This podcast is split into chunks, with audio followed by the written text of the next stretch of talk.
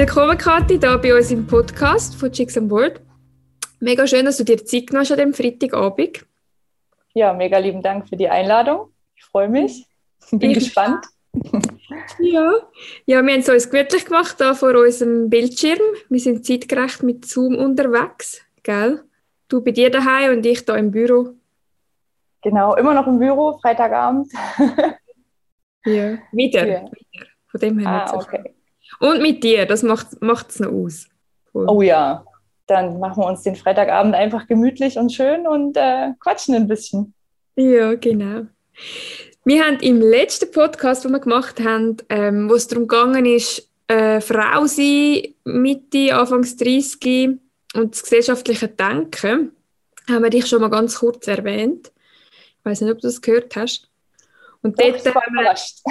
ja, bist du überrascht gewesen? Ja, ich dachte so, huh, das könnte ich ja gemeint, äh, da könnte ich gemeint sein, ja.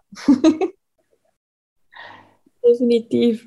Und ich finde es mega schön, dass wir es jetzt schaffen, zum effektiv noch miteinander zu schwätzen über das Thema. Mhm. Weil, wie ich dort schon erwähnt habe, oder auch Ashley schon erwähnt hat dort im Podcast, bist du für uns beide ein mega Vorbild, einfach weil wir so ein bisschen sehen, hey, eigentlich geht das alles. Eigentlich gehen all die kleinen Vorurteile, die so ein bisschen im Raum sind, können wir wie wegschieben, wenn wir der Kathi dann folgen über Social Media und ein bisschen dann zuschauen, was du machst mit der Ida, mit deiner Tochter. Mega schön. Ich habe gedacht, vielleicht zum Start können wir ja mal zuerst ein bisschen erzählen oder mal ein bisschen reingehen zu deiner Geschichte, zu deiner Geschichte von dir selber. Vielleicht auch, wenn die Ida auf die Welt gekommen ist, deine Tochter und ja, was in den letzten Jahren so war bei dir. Magst ja. du da einen Einblick geben? Ja, gerne. Also ich glaube, das ist auch noch ganz, ganz wichtig und weil ich glaube, ähm, auch unsere Lebenssituation oder wie wir unser Leben so gestalten, das kommt ja nicht von jetzt auf dann ähm, eigentlich, weil auch bei uns war es so, die Ida ist zur Welt gekommen, da war ich 25, war super jung, ähm, war aber damals schon sechs Jahre in einer Beziehung und war gerade am Ende meines Bachelorstudiengangs. Mhm. Und das hat eigentlich ziemlich gut gepasst, weil dadurch konnte man sagen, okay, ich habe ja schon mal was in der Tasche. also so, wie man das so gesellschaftskonform dann sagt. Ähm, und ja, und dann, dann war das für uns okay und dann war die Ida da und ich habe dann noch die Bachelorarbeit geschrieben, hatte die Möglichkeit, äh, dann nach einem halben Jahr für anderthalb Tage einen Master anzufangen. Und wir hatten eigentlich da wirklich Glück, weil wir waren beide Studenten und ja, die Ida kam einfach, war da und wir konnten aber trotzdem irgendwie parallel dazu noch quasi ähm, ja, studieren und das Leben so weiterführen und hatten relativ viel Zeit. Und ähm, verändert in der Hinsicht, einmal so überlegt, es hat sich schon viel verändert, aber eher so, ähm, ja, dass man irgendwie ähm, umdenken musste. Man hat so sich ein neues, neues Karree geschaffen. Also vorher war man natürlich Student. Das war Partywelt, äh, Ausgang etc. pp. Und ähm, dann auf einmal hieß es, okay, da ist jetzt so ein kleiner Wurm, eigentlich das schönste Geschenk auf dieser Welt. Ich glaube, das wissen wir alle. Mhm. Und ähm, wie machst du das jetzt? Und wir waren halt so, dass wir eigentlich versucht haben, alles immer so weiterzumachen. Also wir sind trotzdem rausgegangen, wir sind zu Freunden grillieren gegangen, und haben die Kleine wirklich einfach überall mit hingeschleppt. Die war im Tuch, die war in der Trage, die war im Buggy, die stand überall daneben. Und das war halt vielleicht auch so ein bisschen was, wir haben nie probiert, ihr so eine isolierte Welt zu schaffen. Ida war immer ein Teil von uns. Wir waren wir und die Kleine war jetzt mit dabei und jetzt waren wir halt zu dritt anstatt zu zweit. Und so haben wir das dann eben auch gestaltet. Und ähm, ja, ich glaube, das war so in der Hinsicht das, warum wir damit sehr, sehr entspannt groß geworden sind, also mit dem Elternwerden, kann man so sagen. Und ähm, dann kommt natürlich auch, wie man sich selber verändert. Kriegst ein Kind, vorher Perfektionismus, möchtest alles so hinbekommen, wie es sein muss und always on time. Und äh, ja, also ich selber war auch ziemlich straight und, und strikt und hatte Vorstellungen. Ja, und jetzt ist da so ein Kind da und das, ja, man kennt es ja. Also es macht genau in dem Moment nicht das, was es soll. Also sagen wir mal so, ich muss gerade los und ach, machen wir doch noch ein Trösterchen oder nochmal die Windel voll. Und letztendlich habe ich dann gelernt, loszulassen. Also einfach loslassen von, von irgendwelchen, ähm, ich muss pünktlich sein, von diesem Müssen. Ich muss, ich muss, ich muss. Nee, ich musste gar nichts. Ich musste für mein Kind da sein, mhm. ähm, musste das füttern äh, und also so diese grundlegenden Sachen, Wärme geben. Und das war eigentlich das Wichtigste. Und das hat mich dann irgendwann sehr, sehr entspannt werden lassen. Du kannst es eh nicht ändern. Also was hilft es, dich darüber aufzuregen oder Energie zu verlieren. Und ja, ich glaube, das war so, das ist so ein bisschen unsere Geschichte gewesen, wie wir eigentlich, wie die Ida in die Welt kam, wie sich das bei uns dann verändert hat und wie sich das auf uns ausgewirkt hat. Also in der Hinsicht recht positiv, kann man so sagen. Aber natürlich auch, äh, ja, keine Partys mehr, so wie vorher obwohl ich sagen muss, waren wir auch in einem Alter mit 26, 27, wo du es dann auch gesehen hast irgendwie. Also es hat dann ganz gut gepasst. Mhm. Es war nicht mehr so, dass ich jetzt noch viel gedacht habe zu verpassen. Und ähm, ja, das war so ein bisschen äh, unser Anfang mit der Kleinen. Wie alt ist Ida jetzt? Die Ida ist jetzt gerade vor einem Monat zehn geworden. Ah, okay. Das, die, so, die Zeit rennt. Unglaublich, gell? Mhm. Ja. ja. mega spannend. Vor allem auch spannend, dass du sagst, mit 25 gell, bist Mami geworden. Mhm. Ja. Ist ja jetzt auch, wie wir im, in unserem vergangenen Podcast auch schon erwähnt haben, 25 ist ja eigentlich ja auch jetzt eigentlich noch jung. Mhm. Und dann ist aber schon wieder alt. Also für die einen. Denkst du so, okay, ah, ja. jetzt musst du 30 und also es ist, es ist schon mega spannend, wie einfach verschiedene Leute ihre verschiedenen Ansichten haben. Was hast du das Gefühl, wenn du jetzt so, du hast ja unseren Podcast auch gelost, ähm, wenn du so, so zurückdenkst an die gewissen Worte, die wir dort äh, gesagt haben, oder eben die gewissen gesellschaftlichen Fakten, haben die euch beeinflusst ähm, dort mal? Also hast du das auch so ein bisschen erlebt von, der, von, der, von deiner Umgebung, von der näheren Umgebung? Oder ist das wie alles mega natürlich und mega, mega easy gewesen? Hm, ich muss sagen, also wir hatten so ein bisschen beides. Wir hatten damals das Glück, dass wir in einer Studentenstadt groß geworden sind, also in Leipzig damals noch in Deutschland. Und da gab es viele junge, wirklich junge Eltern. Und es war eigentlich nichts Besonderes, in dem Alter ein Kind zu bekommen. Und auch meine Eltern selber haben zeitig ein Kind bekommen. Und die waren eher so, äh, ja, das, das, kein Problem, mach das mal. Und wenn, dann, wir ziehen das schon groß. Also wir hatten dann super Support immer.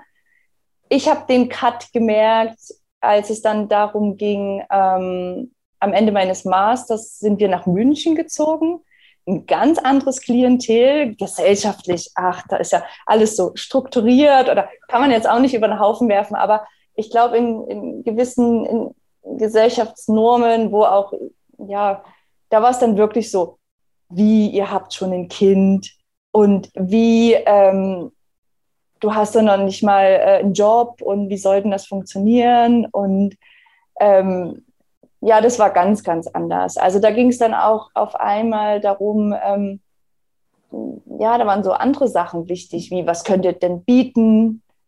Und ähm, hm, da muss ich sagen, da war ich so, puh, okay, äh, schaffe ich das? Also da kamen auch natürlich Ängste. Also, ähm, weil Mutter mit Kind klar mit einem Masterabschluss, aber dann ein Berufseinstieg, ja, da war, es ist ja so das typische Denken dann auch, naja, du wirst dann Sekretärin und kriegst keinen Job und machst dann eh nur, nur so halbtags oder 40 Prozent, 60 Prozent.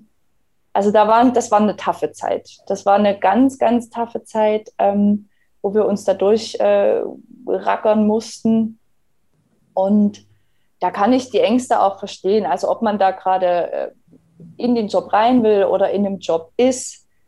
äh, generell ist ja in der Gesellschaft immer so diese Aussage, ja, du musst doch erstmal was schaffen, dann musst du, äh, sagen wir mal, eigentlich schon das Fundament bauen, alles muss parat sein, eigentlich schon äh, das Haus und der Garten geplant und äh, dann darfst du Kinder bekommen.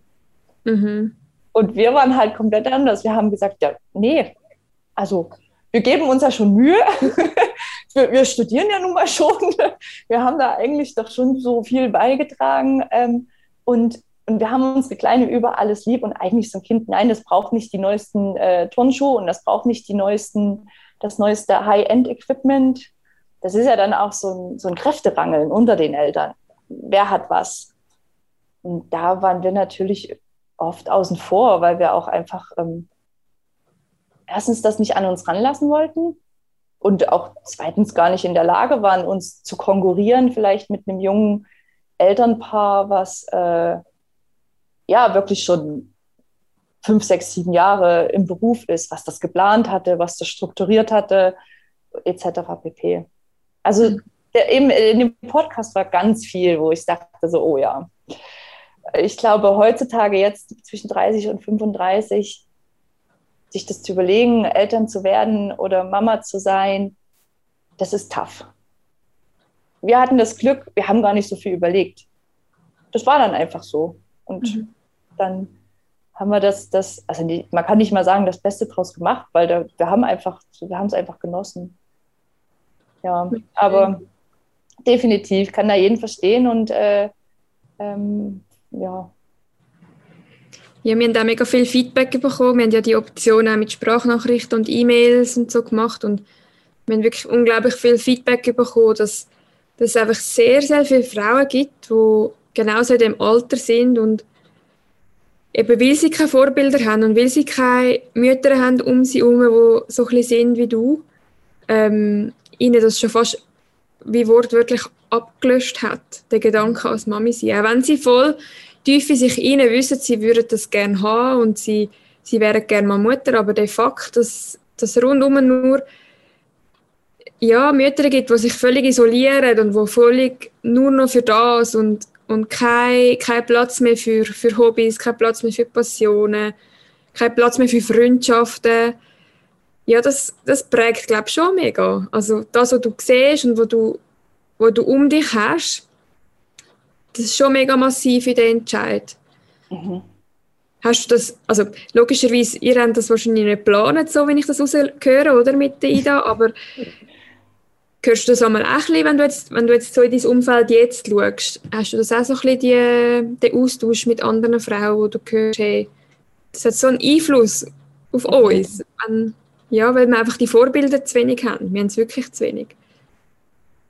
Ähm, ja, also ich kriege das schon mit. Und also in, in der Hinsicht, ähm, viele, also erstmal junge Mütter, äh, also wo fangen wir denn an? Ich habe zum Beispiel auf Arbeit bekommen, ist mit jemand ist schwanger und dann wird erstmal bis zur letzten Minute noch Vollgas gearbeitet. Dann wird äh, eigentlich gerade zu Hause, eine Woche später kommt das Kind zur Welt, wenn überhaupt, vielleicht auch drei Tage später. Und dann ist nur Family und dann wird sich sehr, sehr isoliert. Mhm. Ähm, ich kann es auch verstehen, weil ich sage mal auch für jede junge Mutter, the pressure is on. Also kann man so sagen. Ne? Also ich erinnere mich daran, wie wichtig das dann war, ob mit sechs Monaten mein Kind sich schon dreht oder ähm, mein, äh, ob das dann schon krabbelt und läuft und wo ich jetzt, Ida ist wo ich sage, ach, das interessiert im Nachhinein niemanden mehr, aber das ist in dem Moment so wichtig und der Fokus wird so auf das Kind gesetzt. Und das ist das auch, was den anderen dann wiederum Angst macht. Da ist nur noch das Kind und wahrscheinlich trifft man sich nach drei Wochen mit seiner Freundin mal wieder, freut sich, dass man sich sieht und da wird nur davon erzählt, was kann das Kind schon, äh, was kann es noch nicht. Ähm, es geht immer nur eigentlich darum. Und eigentlich ist doch das, was wir wollen, uns mit einer Freundin treffen und hey, wie geht's dir? Wie geht's dir? Also wie geht's der Persönlichkeit? Was machst du? Und ja, das kann ich mir gut vorstellen, dass das bei vielen verloren geht. Also sie sind ein Fokus aufs Kind, ähm, weil auch die Gesellschaft uns dazu prägt. Mhm. Weil ich weiß wie heute, wie es dann hieß, äh, ah, wie die Ida, die läuft noch nicht. Mhm. Nee, die ist elf Monate. also so. also, aber trotzdem lässt einen das nicht kalt. Trotzdem gehst du nach Hause und denkst, ähm, okay, muss ich mir jetzt Sorgen machen? Mhm. Und ja, es ist so, irgendwie machen wir uns da selber so fertig, was so schade eigentlich ist. Und, ähm, und dadurch verliert, verlieren sich viele Mamas dann natürlich in, in der Familie. Und ich muss auch sagen, glaube ich auch, Familie ist Schutz. Familie ist dort auch Sicherheit. Und ich glaube, das ist auch das, was als Mutter bist du verletzlich. Du wirst verletzlich, du wirst sensibel. Ähm, und ich glaube, viele haben auch dann so ein bisschen Angst, wieder sich der Gesellschaft zu stellen oder auch mal wieder raus oder auch mit ihren Freundinnen vielleicht, ähm, vielleicht auch mal nicht mitreden zu können weil sie es gerade verpasst haben, weil sie gerade nicht wissen, was äh, aktuell denn, denn da los ist, weil auch Familie viel einnimmt, Kinder viel Zeit brauchen. Ähm, also ich glaube, es ist so ein bisschen so ein gegenseitiges ähm, Problem, was ist, also nicht Problem, aber eine gegenseitige gesellschaftliche Situation, die sich da so geschaffen hat. Und cool, ja. ich kann viele verstehen, ja. Also die da wirklich sagen, so, wenn ich das sehe, dann mh, hm, überlege ich mir das mal nochmal. Ja, voll. Ja, ich kann mich auch noch gut erinnern, wo der Riley auf die Welt kam, ist das erste Mal so mit dem Kind in, in einen Laden gehen oder so posten, weißt einfach ganz normal posten. Hey, ich habe so Überwindung gebraucht, weil ich so Angst hatte, dass er mir dort, dass ich Kontrolle verliere und, und es nicht mehr im Griff habe, dass ich, dass ich wie mich voll dem muss stellen und mich voll muss entblößen und eigentlich so doof, weißt so, ich glaube, ich glaube, das ist ein mega Prozess. Und ja. wie hast denn das du gemacht? Was jetzt in Bezug zum Mami sein und zu deinen persönlichen Leidenschaften? Ich meine, du bist ja ziemlich schnell dort reingeschleudert, oder? Und mhm. hast wahrscheinlich nicht mega viel Vorplanung gemacht. Was ist dir dort wichtig gewesen, Vielleicht hast du dich auch während der Schwangerschaft vorbereitet oder vielleicht habt ihr vorzu miteinander geschaut. Was ist euch wichtig in Bezug zu eurer Passion? Wie habt ihr das geregelt, dass dort äh, der Platz hat können, ja, bleiben mm. Also geplant haben wir da nichts, muss man so sagen. Es gab so zwei verschiedene Faktoren. Zum einen gab es den Sport, was ich schon immer gemacht habe, war schon immer gerne am Berg und war schon immer... Ähm, auf dem Snowboard unterwegs.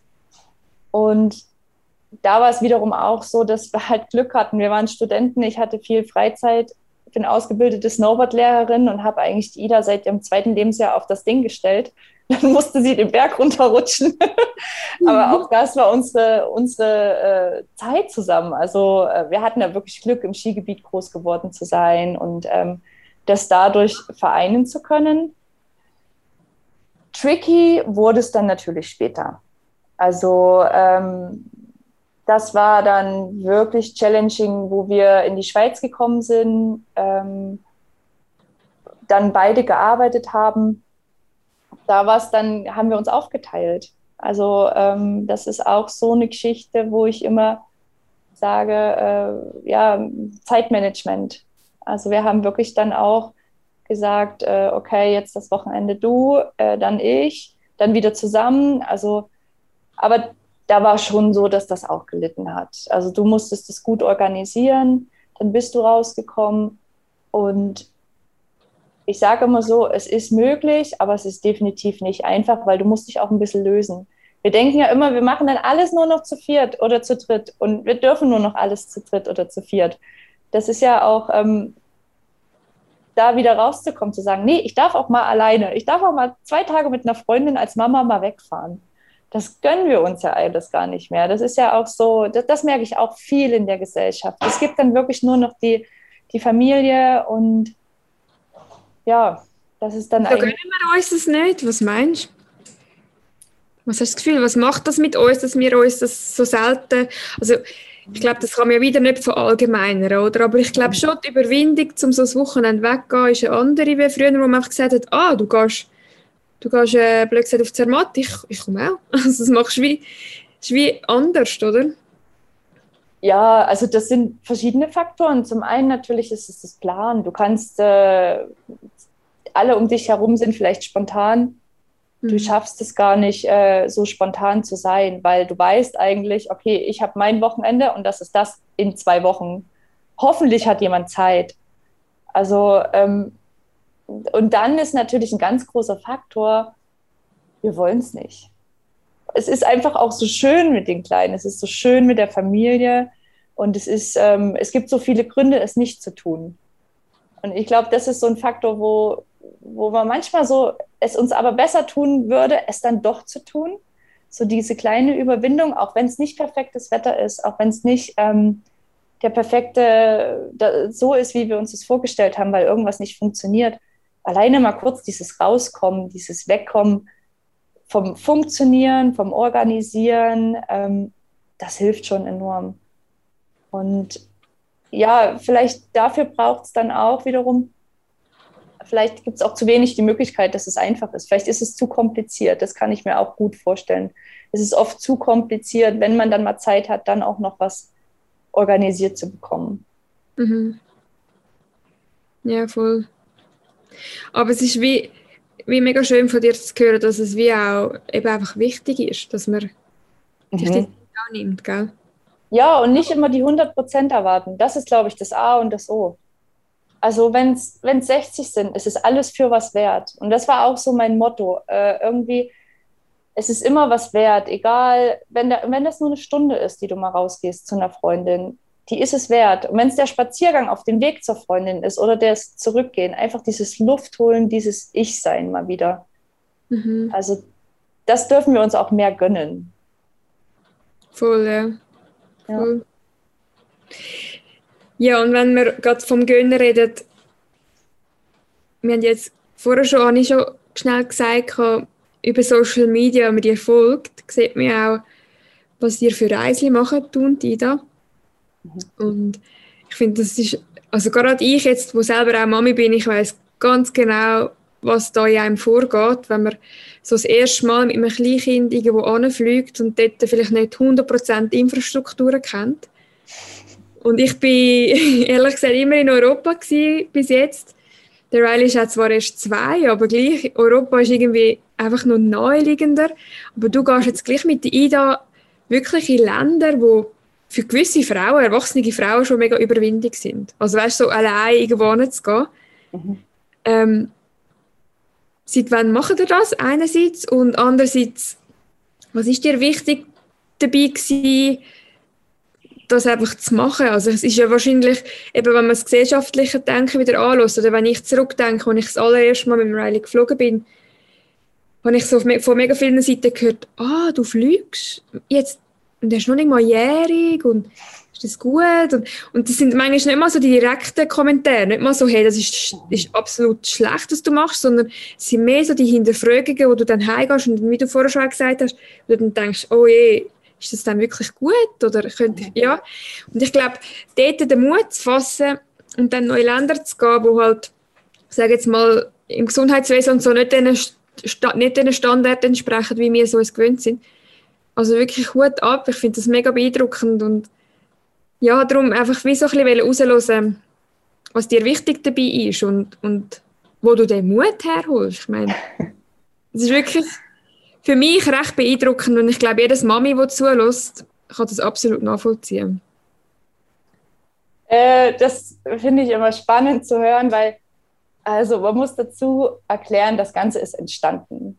Also ich war schon immer sehr, sehr reisebegeistert und äh, ja, letzt war die Ida da und dann ist das, wie kann man das beschreiben? Es ist wirklich entstanden. Also es ging darum, ähm, dass man angefangen hat zu lesen. Also ich weiß noch, die Ida, die war acht Monate, da sind wir das erste Mal mit ihr auf Bali. Jetzt werden viele sagen, oh mein Gott, auf mhm. Bali.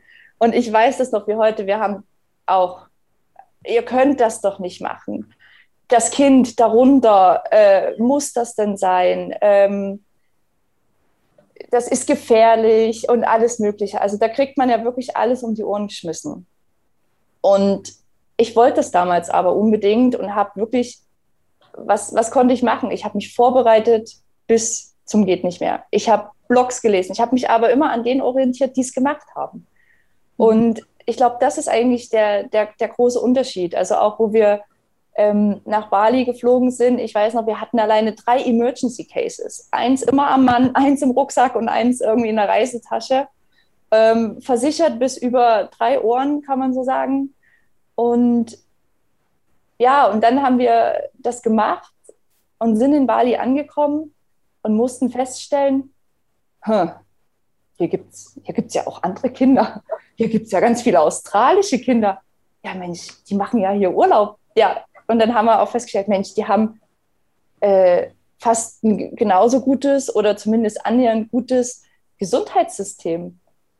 Und das hat bei mir dann auch so ein bisschen so einen Klick gemacht, wo ich ähm, gesagt habe, jetzt warte mal, also bevor ich mich irgendwie auch, sagen wir mal, beurteilen lasse, oder ähm, auch abhalten lasse von etwas, ich rede immer erstmal mit denen, die es schon gemacht haben. Weil das sind letztendlich die, die dir, ähm, ja, die dir sagen können, wie es wirklich ist. Und die können dir auch sagen, ob es so gefährlich ist, ob es tricky ist, was du zu beachten hast. Und ja, gerade Bali war dann wirklich so ein Faktor, äh, wo wir eben gemerkt haben, es ist, es ist äh, sagen wir mal, heißer gekocht als gegessen, wie man das so schön sagt. Und ähm, das war dann auch so ein Punkt, der mich hat viel, äh, ja, sehr, sehr mutig werden lassen, sehr selbstbewusst werden lassen. Und, und dann ist das äh, entstanden. Also dann ist dann wirklich eigentlich ein Land nach dem anderen, wo man immer noch gereift ist und wo man dann ähm, noch mehr Erfahrung gesammelt hat. Und was wichtig ist, wir sind nie naiv gereist. Das war immer geplant, das war organisiert, wir hatten immer ein Ziel, wir wussten, wo wir hingehen. Weil ich weiß, ihr hattet zum Beispiel über Nicaragua gesprochen. Nicaragua, das war auch so eine Geschichte. Da sind wir auch erstmal als Familie hin. Wir wussten, wir gehen in den Resort von Schweizern geführt, wo, mit einer Schweizer Familie, mit Kindern. Es war auch immer wichtig, dass Kinder dort aufgewachsen sind, dass sie dort leben, dass sie unsere Sprache sprechen. Und dann bist du auch in Nicaragua in so einem Resort, bist du erstmal wirklich in deinem, in deiner Bubble. Also das kennt man ja auch. Das ist dann diese Bubble, da hast du Unterkunft, Restaurant, Pool, Strand. Und dann kannst du dich langsam dort rantasten. Alles immer hoch äh, secured, also auch mit einem Security, wo du weißt, es ist safe. P Punkt Nummer eins ist immer, ist es safe. Kannst du es so gestalten, dass es safe ist? Und wenn, wenn man das, äh, also wenn man das ähm, bereitstellen kann, dann habe ich eigentlich das nie so gesehen, dass das jetzt tricky ist. Und wenn andere Kinder schon da waren und andere Familien. Und so wächst man dann eigentlich dann auch, dass man immer mehr Erfahrungen hat, auf was gilt es Acht zu geben. Und ja, und dann ist es so bezüglich Flug, das ist ja auch so ein Thema. Oh, so ein langer Flug und Bali und diese acht Monate.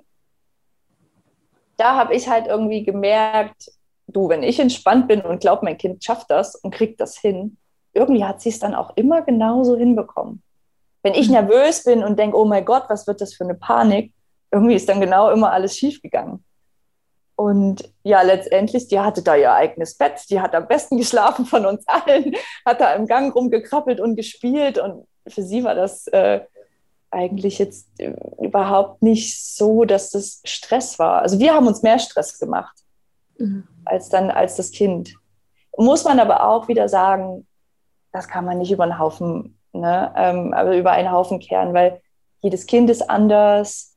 Ähm, wie alt ist das? Kriegt es gerade Zähne? Äh, hat das gerade äh, Koliken etc. pp. Also das muss man auch so ein bisschen spüren, ob man das will, ob man das sich zutraut. Wir hatten das Glück, Ida hat jetzt nie auf dem Flug geschrien, aber ich weiß, was die Eltern für eine für einen Heldentod sterben, wenn da eigentlich das Kind die ganze Zeit schreit. Und nicht immer wegen dem Kind, sondern nur, weil sie denken, oh mein Gott, die anderen. Und das mhm. ist immer so schade. Wir können uns gar nicht in Ruhe konzentrieren auf das Kind, weil wir nur denken, jetzt nicht, jetzt schlafen alle. Nee, jetzt nicht, ich darf jetzt keinen Hunger haben. ja. ja, und so ist es dann wirklich entstanden.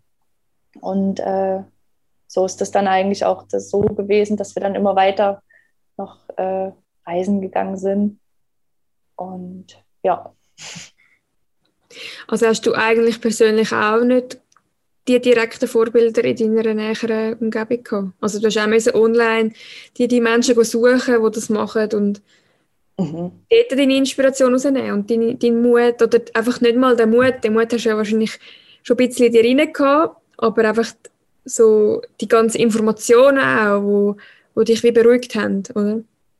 Ja, das definitiv. Die Information und ich muss dazu sagen, dass immer wieder so bei dem Thema ähm, ja 30 Familie Alter, es gab bei mir schon auch so ein Erlebnis oder so. Also man kann sagen, es gab auch so einen Faktor, wo ich gesagt habe, okay, äh, jetzt gehst du richtig reisen, weil wir waren ja dann noch mal für fünf Monate ähm, komplett unterwegs.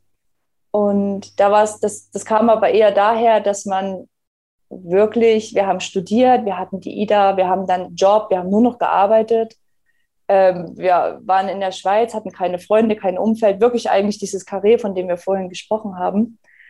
Und parallel dazu hatten wir gar keine Zeit mehr für die Beziehung. Und äh, ja, und dann irgendwann war ich an einem Punkt, wo ich gemerkt habe, ich habe mich selber verloren. Ich war nicht mehr glücklich, ich war nur noch am Arbeiten, Karriere machen, obwohl, und alle haben dir gesagt, du musst doch glücklich sein. Du hast einen Traumjob, du lebst in einem Traumland, du hast eine total schöne Familie. Und ich saß da und dachte nur so, das ist alles schön, aber jetzt einfach 30 Jahre so weitermachen? Nur Familie, nur arbeiten. Ähm, und das war so für mich so ein Faktor, wo ich dann gesagt habe, das, das kann es nicht gewesen sein. Ich bin doch nicht, ich habe doch nicht mein Leben lang alles gemacht, was die Gesellschaft von mir möchte, um das dann zu haben, um dann einfach das immer noch, immer noch weiterzumachen. Weil das, die Sache ist ja auch die, dann hast du den Job, dann, dann geht es ja weiter, es hört ja nicht auf. Dann muss der Senior her, dann muss der Head-Off her, dann muss das her, dann muss das Haus.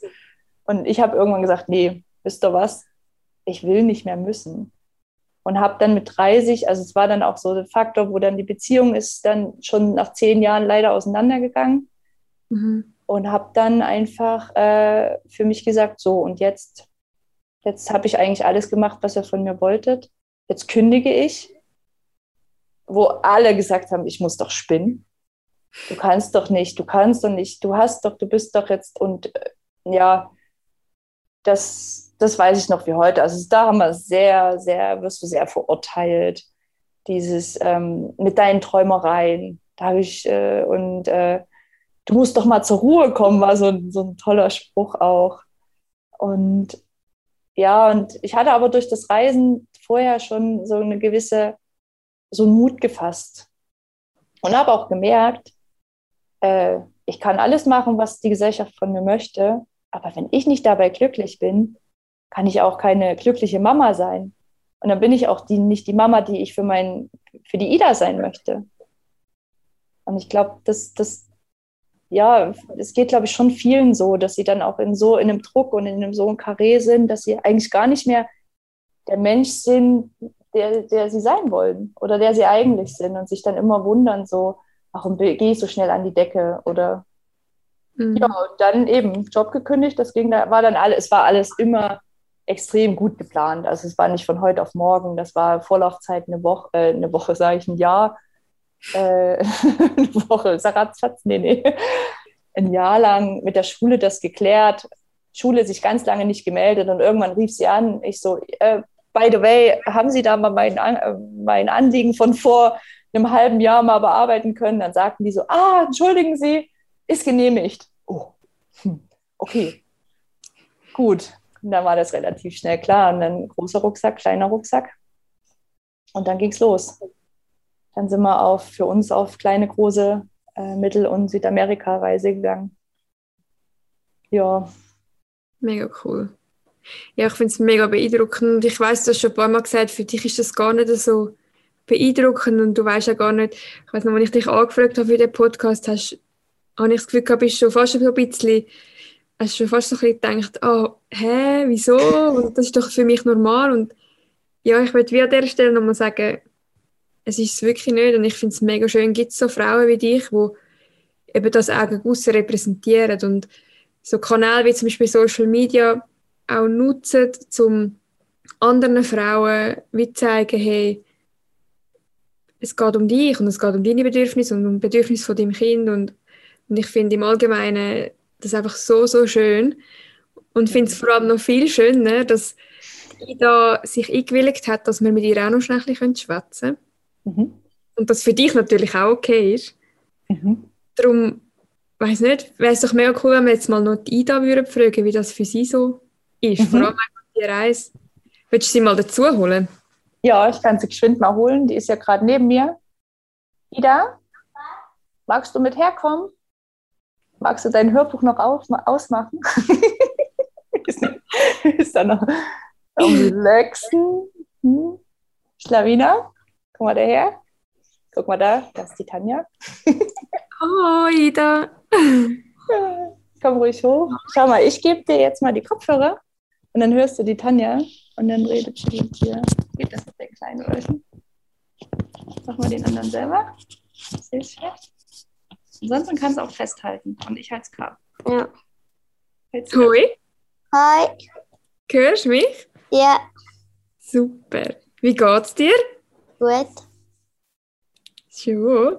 Hey, mega lieb, dass du dich eingewilligt hast, dass du mit mir ein bisschen pläudern Bist du nervös? Ja.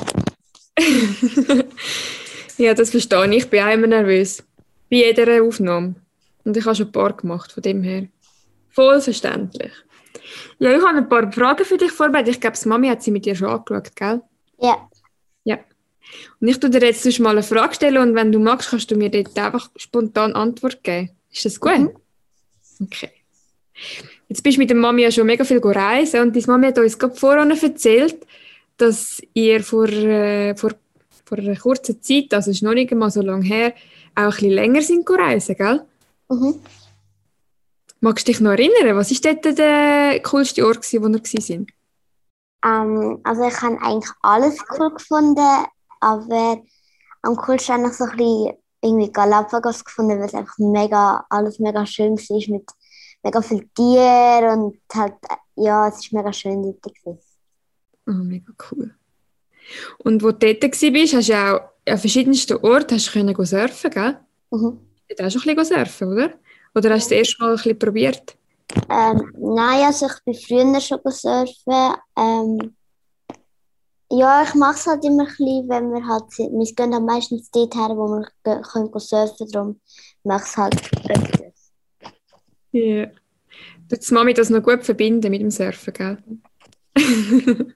Und wie findest du das Surfen so? Vor allem mit der Mami zusammen?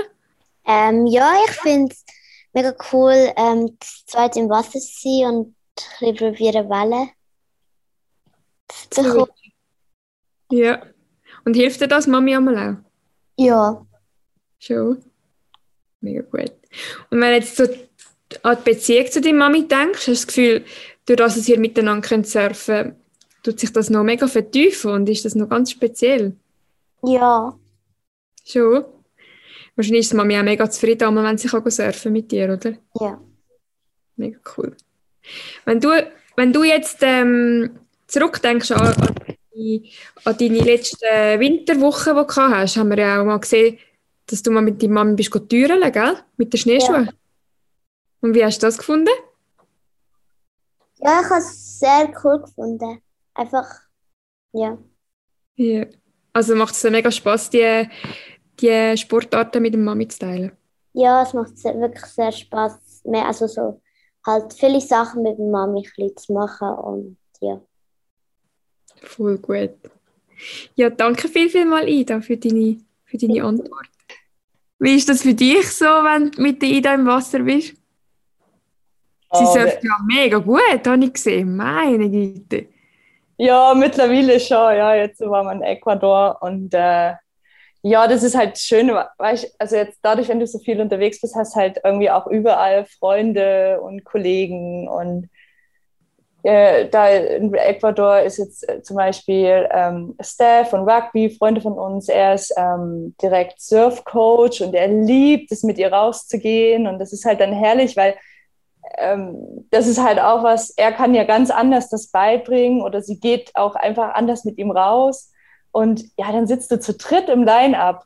Das ist der Hammer. Also das ist so, oder auch was wir zwei lieben, ähm, einfach nur bei Sunset, egal ob es Wellen hat oder nicht, rauszugehen, uns aufs Brett zu legen und du weißt ja dann, wenn der Ocean, wenn es einfach nur golden ist und du liegst da und das sind so Momente, den mit ihr zu haben oder diese Momente so zu teilen, das ist halt, das, das, das weiß ich nicht, das kann man nicht beschreiben. Das, das ist so schön. Und auch wenn du merkst, das Kind fängt an, das zu schätzen und das zu sehen und einfach dann kommt dann so, Mama, schau die Pelikane. Und ich so, ja. ja, das ist, das ist wirklich ähm, un, un, un, unbeschreiblich. Also ähm, auch diese Reise an sich, wie wir zusammengewachsen sind. Äh, also wir sind wirklich ähm, als, sagen wir mal, Mutter und Tochter gestartet und wiedergekommen als alles. Best Buddies, äh, Mutter, Tochter, ähm, eben Freunde, Freundinnen und du hast dich ganz anders kennengelernt und auch das Bonding ist natürlich extrem.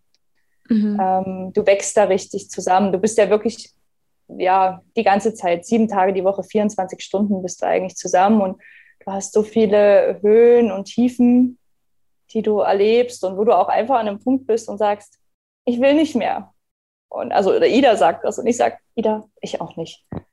Aber wir müssen, wir haben noch einen Kilometer zu laufen. Wir sind ja irgendwo mitten äh, in, in, im, im Aqua del Cayentes oder also einfach in Peru, in irgendeinem Tal äh, unterhalb von Machu Picchu und du weißt, du musst. Und äh, das Schöne ist, und dann schaffst du es und dann schaffst du es halt zusammen. Mhm. Und das ist natürlich, äh, das, das, das lässt auch die, die, die Kinder so schön wachsen, weil sie sind halt nicht mehr nur die Kinder, die gesagt bekommen, wie, wo es lang geht, sondern sie haben halt auch die eine Stimme. Und ja, deswegen, also gerade jede Familie, die die Möglichkeit hat, irgendwie zusammen loszuziehen, nehmt sie wahr. Und das müssen, das, das muss nicht immer, äh, müssen nicht Monate sein. Das, da reichen drei Wochen. Drei Wochen ist auch schon so, da kommt man gut an. Ähm, wenn man Glück hat, kann man länger. Und aber einfach dieses raus, raus aus dem Alltag, raus aus der auch aus der Gesellschaft. Und es muss ja auch immer nicht weit weg sein. Das kann ja, das kann ja alles, das kann es Wallis sein. Wallis ist wunderschön. Aber einfach so. Neue Welle retten, gell? Ach, ja. Ah, ja. Hast du vielleicht ein paar, vielleicht so deine drei wichtigsten Sachen, wo, wo du findest, wo man als Mami dabei haben wenn man sich auf Reisen begeht? Hast du da etwas? Immer ein Ersatztelefon. Leider heutzutage Reisen digital, das ist so platt gesagt, aber äh, definitiv. Ähm, ja, ansonsten äh, an sich gut versichert sein. Das klingt jetzt blöd, aber Versicherung ist das A und O. Und wir hatten immer eine Versicherung, wo wir wussten, wenn was ist, sitzen wir innerhalb von Stunden im Flieger und sind wo auch immer. Ob zurückgeflogen, ob äh, ähm, weitergeflogen oder ich glaube, das schützt extrem. Das gibt auch Ruhe. Ja, und Erste-Hilfe-Set, ne? Für die kleinen Wunden. Am besten noch äh, mit Mickey Maus äh, Pflaster. Hilft. nee, ich glaube, das sind so die, die, die klassischen Sachen, die, ähm, die halt schon wichtig sind. Mhm. Was denkst du zu der Risiko, also Risikosportarten, die, da kann man ja einen riesen Pot aufmachen, oder? Mhm. Zu den Risikosportarten, aber ich merke mega oft, oder ich habe jetzt den Winter, wo ich mega viel bei touren, habe ich schon mega fest gespürt bei gewissen Leuten in meinem Umfeld, dass sie wie so viel nicht ganz zu 100% verstehen, wieso ich mich so einem Restrisiko aussetze. Gerade beim Touren mhm. in den Bergen hast du ja einfach stets ein gewisses Restrisiko. Oder wenn du irgendwo, blöd gesagt, in Nicaragua bist, ich weiß nicht wo, im Urwald, dann wird das Restrisiko ja auch sein. Ich meine, meiner Meinung nach hast du sie im Alltag daheim genauso. Mhm. Du, bist nie, du bist nie in dieser geschützten Blase, wo, wo dir nichts passieren kann. Aber wie gehst du mit dem um? Gerade so, eben, wenn du mit ihr auch mal gehst, gehst touren, ich nehme jetzt mal, es sind nicht exponierte Touren, aber gleich mit dem, halt gleich wieder gesellschaftlichen Denken, wo, wo es nicht mega viele Mamis gibt. Ja die das machen. Wie ist das so für dich? Ähm, ja, also wie du schon sagst, zum einen, keine Mama dieser Welt, glaube ich, gibt sich bewusst in eine Gefahr oder würde jetzt eine Tour machen, die äh, total äh, gefährlich oder tricky ist. Also das, man geht ja ganz anders in die Planung schon ran und du weißt, was, was möglich ist, du weißt, wie die Bedingungen sind und auch gerade im Touren, äh, es gibt so viele Touren, wo du das Risiko extrem minimieren kannst. Also ähm, eben, und das ist eigentlich das A und das O, dass du zum einen dich erkundigst, das Risiko so minimal wie es nur geht zu halten, zum anderen einfach auch mit wirklich erfahrenen Leuten rausgehst. Das ist bei mir zum Beispiel so ein Faktor. Äh, alles, was ich mache, mache ich immer entweder mit ausgebildeten Tourenführern, die ich dabei habe. Ich selber bin dabei, eine Tourenführerausbildung äh, zu machen.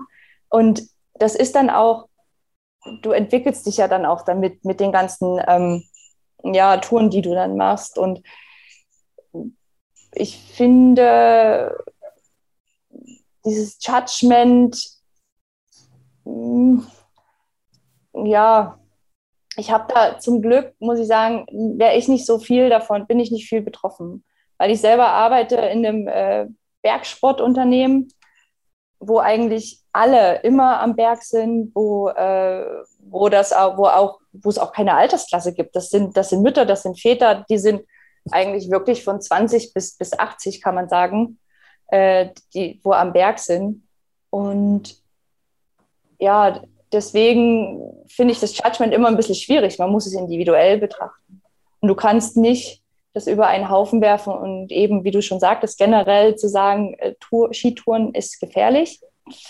Hm. Skitouren kann gefährlich sein. Es besteht immer ein Restrisiko, aber wie du schon sagst, das hat man ja eigentlich überall. Mhm. Und beim Reisen ist es so, da bin ich definitiv dahinter, dass das Risiko minimiert wird. Also da musst du halt einfach aufpassen, auch mit Kind. Es gibt halt gewisse Sachen, machst du dann halt auch einfach nicht. Mhm. Ja, also alles, wo was passieren könnte, ich meine, Verkehrsunfall, klar, das ist so, das kann ja überall auf der Welt passieren. Ähm, aber eben, du, du setzt dich jetzt nicht äh, irgendeiner bewussten Gefahr aus. Und du lässt das Kind auch nicht, sagen wir mal, äh, alleine irgendwo groß rumspringen oder wo es halt runterfallen könnte, weil du weißt, wo du bist. Wenn dort was wäre, ähm, einfache Dinge sind zu handeln, aber alles, was kompliziert ist, ist halt, wird halt kompliziert. Und aber auf der anderen Seite, auch wenn du in den Ferien bist, wir haben es jetzt nicht erlebt, dass wir groß Gefahren ausgesetzt waren. Also das, du kannst es relativ gut minimieren, einfach ähm, indem du wirklich Acht gibst und dein Kind nicht aus den Augen lässt. So. du daheim auch nicht machst, also. Nein, ja. also ja, aber es ist so, so ein bisschen das Gleiche. Und dann muss man auch immer sagen, überall auf dieser Welt passieren Unfälle und überall hat man schon, ähm, ist, ist man relativ weit, gewisse Dinge zu zu verarzten, ähm, mit gewissen Sachen auch umzugehen. Schwierig wird es wirklich, wenn was Schwerwiegendes passiert, eben Verkehrsunfälle etc. pp. So, und da muss man halt da auch da, man wählt das Taxi genau aus, mit dem man fährt. Oder nicht immer, man nimmt nicht das Taxi, man fährt mit dem Shuttle-Service vom Hotel. Mhm. Und man kann das schon ziemlich gut alles heutzutage eigentlich so takten, dass du wenig Gefahren ausgesetzt wirst. So, und wenn dann doch mal was passiert, eben, dann gilt es eigentlich relativ schnell, entweder ins nächste Spital oder dann sogar zum Airport und dann fliegst du eben auf Panama City oder fliegst in die nächste größere Stadt. Bali ist, ähm, glaube ich, Singapur so der Klassiker, was man sagt. Und aber ja, ähm, das sind so ein bisschen Hyperbeln, wo wir jetzt nicht wissen, kann immer passieren, kann ich mir auch ganz viel Gedanken drüber machen, aber meine Devise war immer, ich probiere es und probiere gar nicht erst in so eine Situation zu kommen um das eigentlich zu vermeiden. Und ja. Cool. Was würdest du einem Paar für, ein, für einen Tipp geben, wo sich überlegt, das Kind in die Beziehung zu integrieren oder, oder einfach wo über Kinderplanung schwätzt? Mm, ich glaube, das Thema hattet ihr ja schon so schön auch in eurem Podcast, wo du so meintest, ah, ich hätte mir fast gewünscht, dass wir da noch ein bisschen mehr geplant hätten oder koordiniert oder auch aufgeteilt und drüber gesprochen. Und ich glaube, das ist schon so ein, ähm, ja, so ein Faktor, der hilft. Macht euch einen Plan, macht euch äh, einen Plan, was ihr wollt. ähm, wie, wie, wie soll denn so ein Monat mal aussehen? Wie sollen die Wochenenden aussehen? Wie viel Zeit will jeder für sich? Welche Hobbys möchte jeder weiterführen? Wie viel Zeit brauchen die Hobbys? Also schon nicht so ins Blaue hinein, weil das äh, bringt einfach Probleme mit sich. Äh, weil irgendwann kollidiert es dann immer und, und wir sind alle an einem Punkt, gerade mit einem kleinen Baby, wo jeder ist müde, jeder ist gestresst, jeder ist kaputt, etc. pp. Und da hilft es enorm, Planung zu haben. Wirklich Strukturplanung und vor allem plant euch Free Time. Ganz viel Zeit zusammen, aber eben vielleicht ein Wochenende oder einen Tag in der Woche, wo mal der Papa loszieht alleine, einen Tag in der Woche, wo die Mama äh, loszieht, jeder vielleicht noch irgendwie seine Hobbys hat, aber dann auch ausgeglichen. Und kein Hobby ist wichtiger als das des anderen. Beide sind gleich wichtig. Und ähm, ja, da schon ein bisschen Plan, aber sich trauen. Also, weil letztendlich ist es das Schönste auf der Welt, Kinder zu bekommen. Und es wäre schade, wenn das äh, wegen irgendwelchen gesellschaftlichen Normen äh, oder was man denkt, was von einem erwartet wird, wenn das dann irgendwie ähm, ja, Rückhalt gewinnt. Also wenn man das dann einfach nicht mehr macht. Ja. Welchen Tipp würdest du einer Mami geben, die merkt, boah, es wird einfach, ich habe keinen Platz, ich, ja, ich, ich verliere mich, wie du vielleicht mit 30 dort gemerkt hast? Ähm, vielleicht jetzt einen Bezug zu diesen Passionen Leidenschaften? Ja, da würde ich einfach sagen, ähm, mutig sein wieder. Ähm, sich trauen, mal wieder in sich reinzuhören. Was möchte ich denn? Wer war ich denn? Wer möchte ich denn sein? Das sind so diese klassischen Fragen. Und, und dann auch einfach vielleicht in kleinen Schritten anfangen, wieder sich in diese Richtung zu begeben. Hat man ein Hobby gehabt? Hat man gerne vielleicht? Ist man gerne ins Museum gegangen oder hat man gern kreativ sich ausgelebt? Dann vielleicht auch einfach wieder damit anfangen und vor allem nicht denken, äh, ich bin da jetzt zu alt. Ah, ich kann das doch gar nicht. Die sind doch alle viel besser. Mhm. Also bei mir zum Beispiel, ich habe, glaube ich, mit 30 angefangen zu surfen, weil ich vorher einfach auch keine Zeit hatte und weil es nicht, nicht gepasst hat und irgendwie ich nie dazu kam. Und ähm, da hätten andere gesagt, da bist du viel zu alt, das kannst du gar nicht mehr, das lernst du nie, das lerne ich auch nie, aber egal, ich habe Spaß und das ist so das Wichtigste. Und ich erinnere mich wie heute meiner, bei meiner zweiten Bergtour, als mich der 76-Jährige die letzten 50 Höhenmeter einfach nur noch geschoben hat und hat gesagt, Kleine, das schaffst du. Und ich so, ach Gott. und eben, es ist nie zu spät, man ist nie zu alt und man ist nie zu schlecht für etwas ich glaube, das ist wichtig, das, was wir uns wieder sagen müssen und dürfen.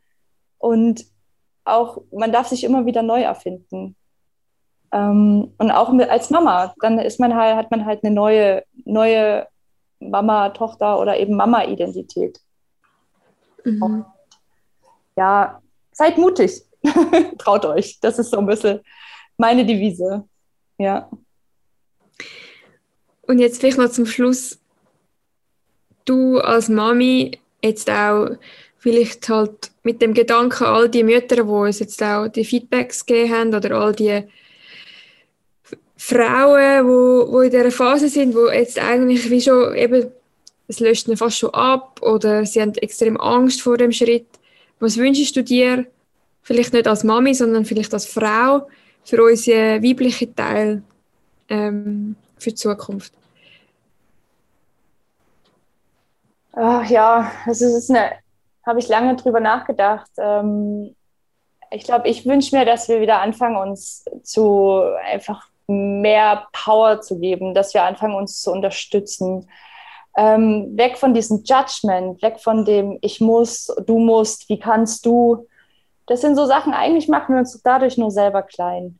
Und, und, und bringen tut es niemandem etwas was uns weiterbringen wird, einfach auch vielleicht so, eben lasst uns zusammenhalten, lasst uns, wir sind alle in derselben Situation, es geht allen gleich. Ähm, wir suchen aber auch alle, viele nach dem, auch nach demselben. Also wir wollen wieder Gesellschaft, wir wollen unsere Kinder damit integrieren. Ähm, und ja, und auch da zum Beispiel, wie du es jetzt machst mit Chicks on Board, das ist so toll. Es werden Plattformen geschaffen, wo man sich wieder treffen kann, wo man äh, sich äh, zusammenfinden kann. Und ja, dass man sowas einfach fördert und dass man wirklich uns eigentlich gegenseitig pushen, anstatt, äh, also nach vorne pushen, anstatt zurück pushen.